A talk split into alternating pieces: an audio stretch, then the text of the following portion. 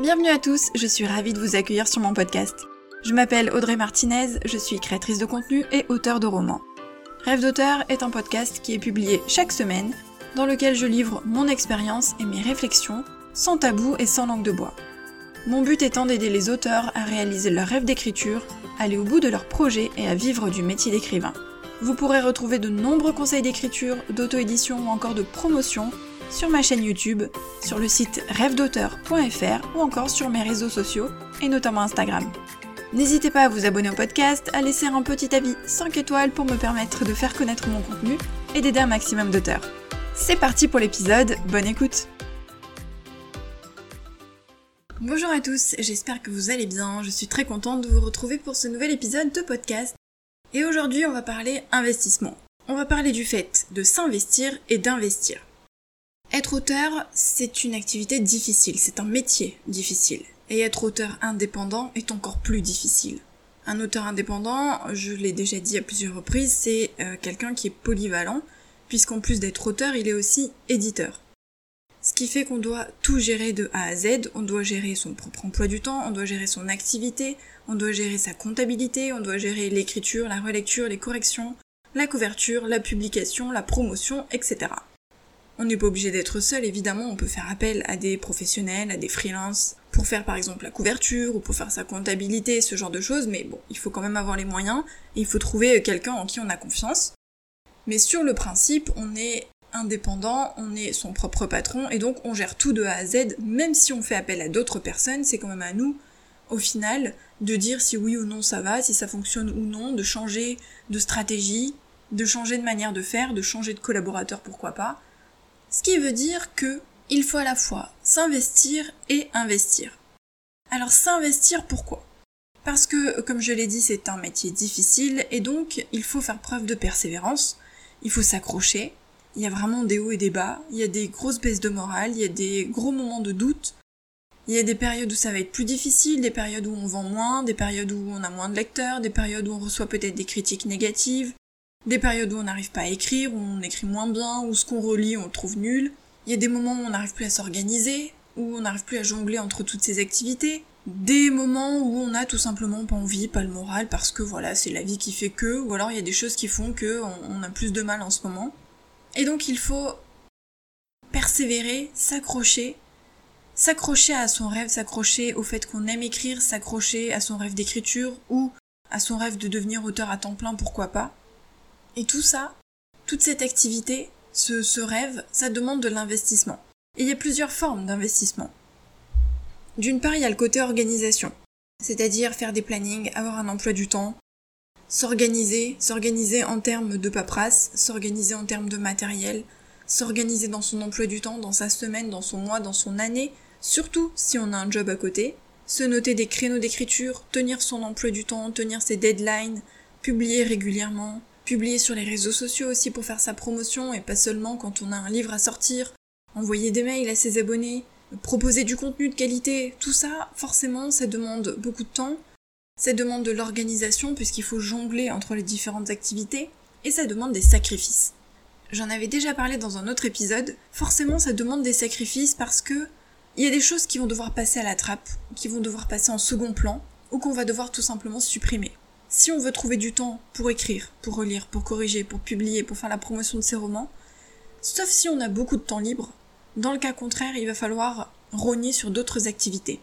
J'en avais déjà parlé du coup dans un épisode, j'avais dit que moi, pour pouvoir jongler entre mes diverses activités quand je travaillais encore à temps plein à l'école, j'avais décidé de faire sauter ma pause déjeuner au sens où je n'allais plus déjeuner avec mes collègues le midi et pendant les deux heures euh, de la pause méridienne, je bossais à fond pour l'école ce qui me permettait de partir pas trop tard le soir et donc de consacrer mes soirées et mes week-ends à euh, mon activité d'auteur et de créatrice de contenu.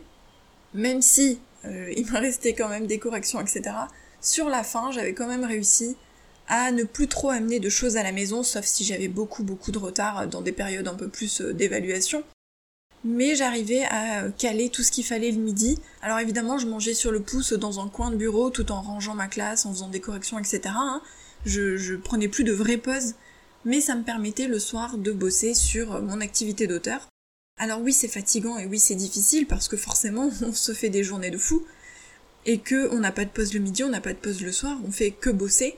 La différence c'est que le soir quand je rentrais, je bossais pour moi, au sens où c'était pour mes bouquins, ou pour ma promotion, ou pour le contenu, etc. Donc ça me plaisait, c'était moins difficile. Mais euh, c'était quand même des journées de fou et des week-ends de fou, et je bossais non-stop même pendant les vacances.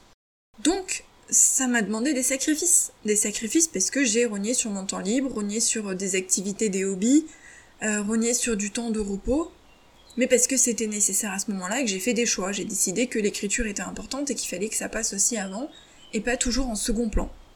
Tout ça pour dire que forcément, si vous voulez dégager du temps pour écrire, du temps euh, pour faire des salons, du temps pour faire euh, des corrections, pour faire votre promotion, pour vous former, etc., il va vous falloir faire des sacrifices, discuter avec votre entourage, pourquoi pas, euh, supprimer peut-être des activités secondaires, organiser votre emploi du temps différemment, mais il va falloir en passer par là. On s'investit aussi en prenant le temps de se former. Je vous en parle souvent, je vous dis que se former et apprendre, c'est essentiel et indispensable quand on est euh, auteur et notamment quand on est auteur indépendant. Parce que euh, se former, ça permet vraiment d'actualiser ses connaissances et ses compétences, d'apprendre de nouvelles choses, de tester, d'évoluer, de s'améliorer. Et je ne parle pas que de formation d'écriture.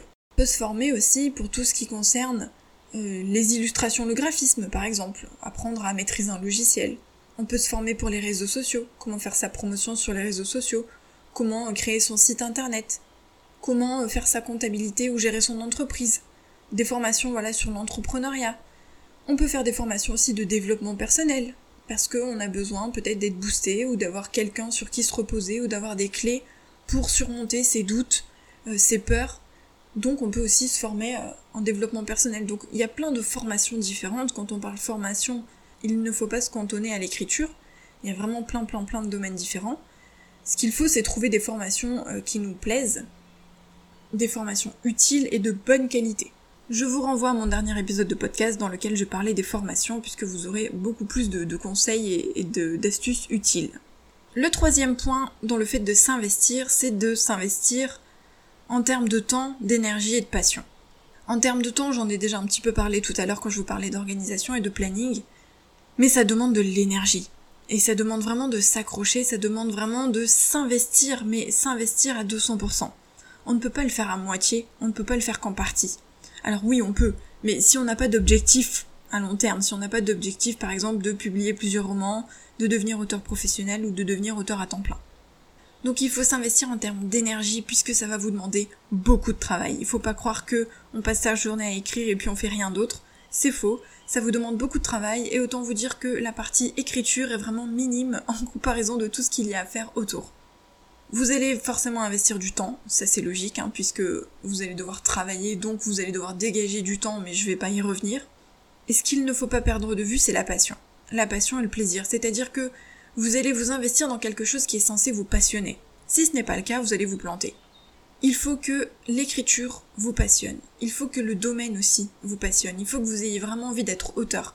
Si c'est simplement écrire des livres pour vous, pour votre entourage, pas de souci. Vous n'avez pas vraiment besoin de ce podcast puisque moi je m'adresse plus à des auteurs qui veulent devenir professionnels ou qui sont professionnels.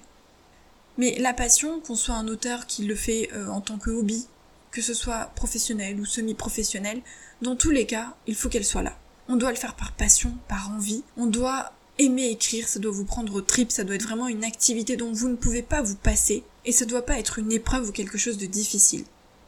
À partir du moment où vous avez cette espèce de flamme, cette passion qui vous vraiment vous fait vibrer et vous donne envie et vous permet de vous évader au moment où vous êtes devant votre ordinateur ou votre carnet pour euh, vous plonger dans votre histoire, alors vous pourrez aller beaucoup plus loin que d'autres qui écrivent parce que c'est populaire, parce qu'on a dit que oh, bah, peut-être on avait une belle plume, ou parce qu'on a lu un livre ou vu un film dans tel domaine et qu'on avait envie d'écrire une histoire dans, ce genre-là, ou parce que on vous a dit que euh, écrire ça rapportait de l'argent.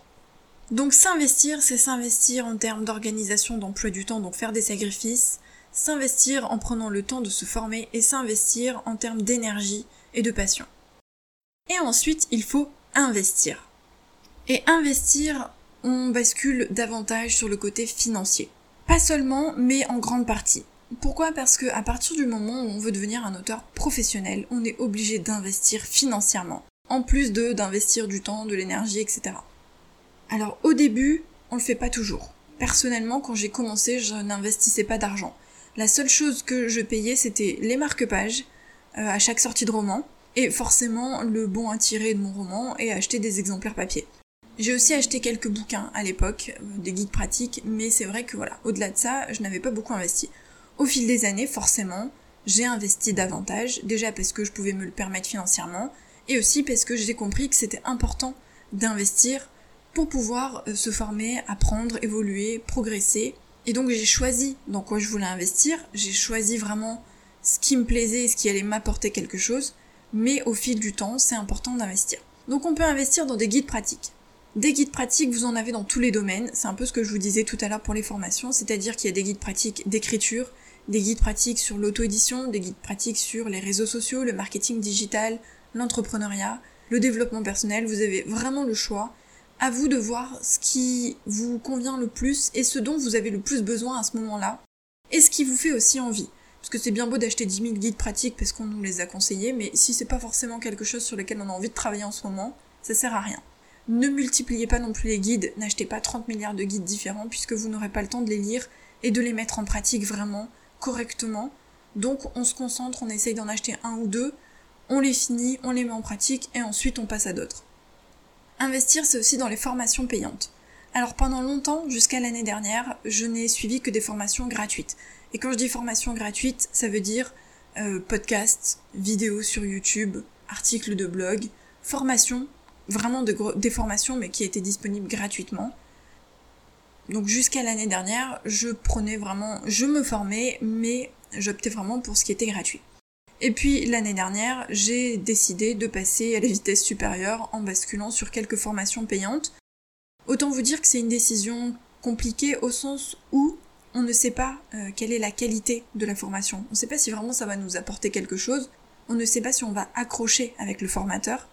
Et des fois, c'est cher. Il y a des formations qui sont très très chères et qui dépassent le millier d'euros.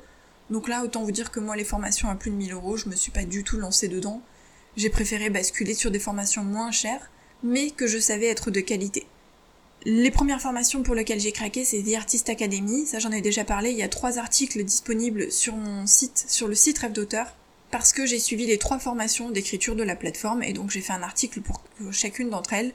Je vous conseille d'aller les lire pour faire votre propre opinion.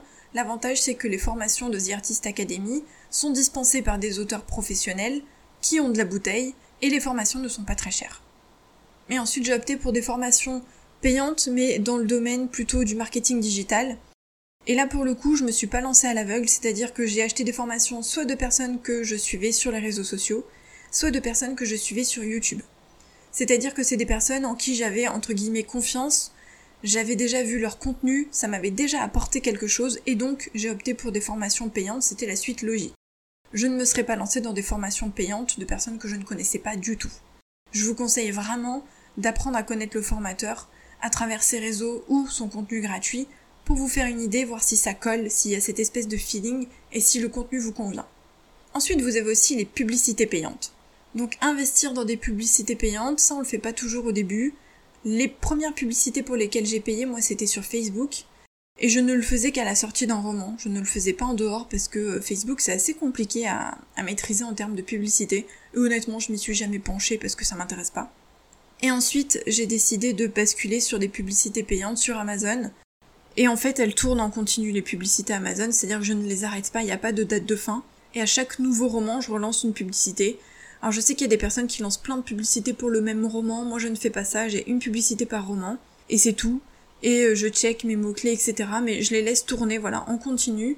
Et euh, tant que ça marche, je ne les touche pas. Tant que ça marche, je ne me prends pas la tête. Mais je crois que les publicités Amazon, c'est devenu euh, quelque chose d'assez d'assez indispensable. Malheureusement, puisque on est obligé de payer pour pouvoir avoir de la visibilité. Mais d'un autre côté, ça marche. Et donc, pourquoi s'en priver? Surtout que vous pouvez, euh, c'est comme sur Facebook, hein, vous pouvez limiter le budget, donc ne pas l'exploser, ce qui est quand même un plus de pouvoir le, gérer correctement. Amazon propose aussi des webinaires gratuitement, donc euh, c'est c'est vraiment intéressant.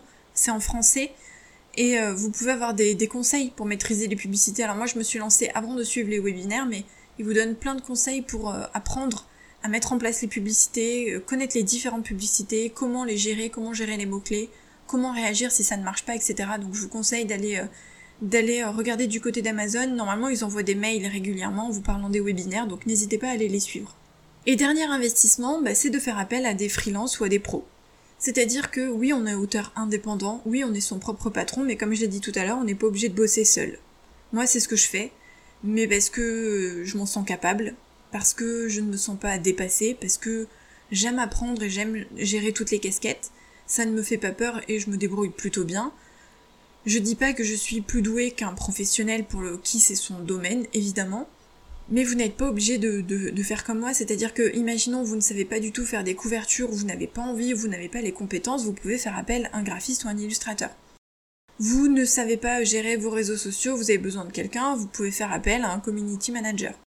Vous avez besoin d'un assistant par exemple qui check vos mails, vos messages euh, ou des formalités administratives, vous pouvez faire appel à un freelance. Vous avez besoin de quelqu'un pour corriger vos romans, vous pouvez faire appel à un correcteur, etc. etc. L'avantage aujourd'hui c'est qu'il y a plein de sites disponibles sur lesquels vous pouvez trouver des freelances euh, vraiment très simplement et avec euh, des petits budgets. Vous pouvez aussi faire appel à des personnes sur les réseaux sociaux, puisqu'évidemment il y a plein de professionnels qui sont sur les réseaux sociaux.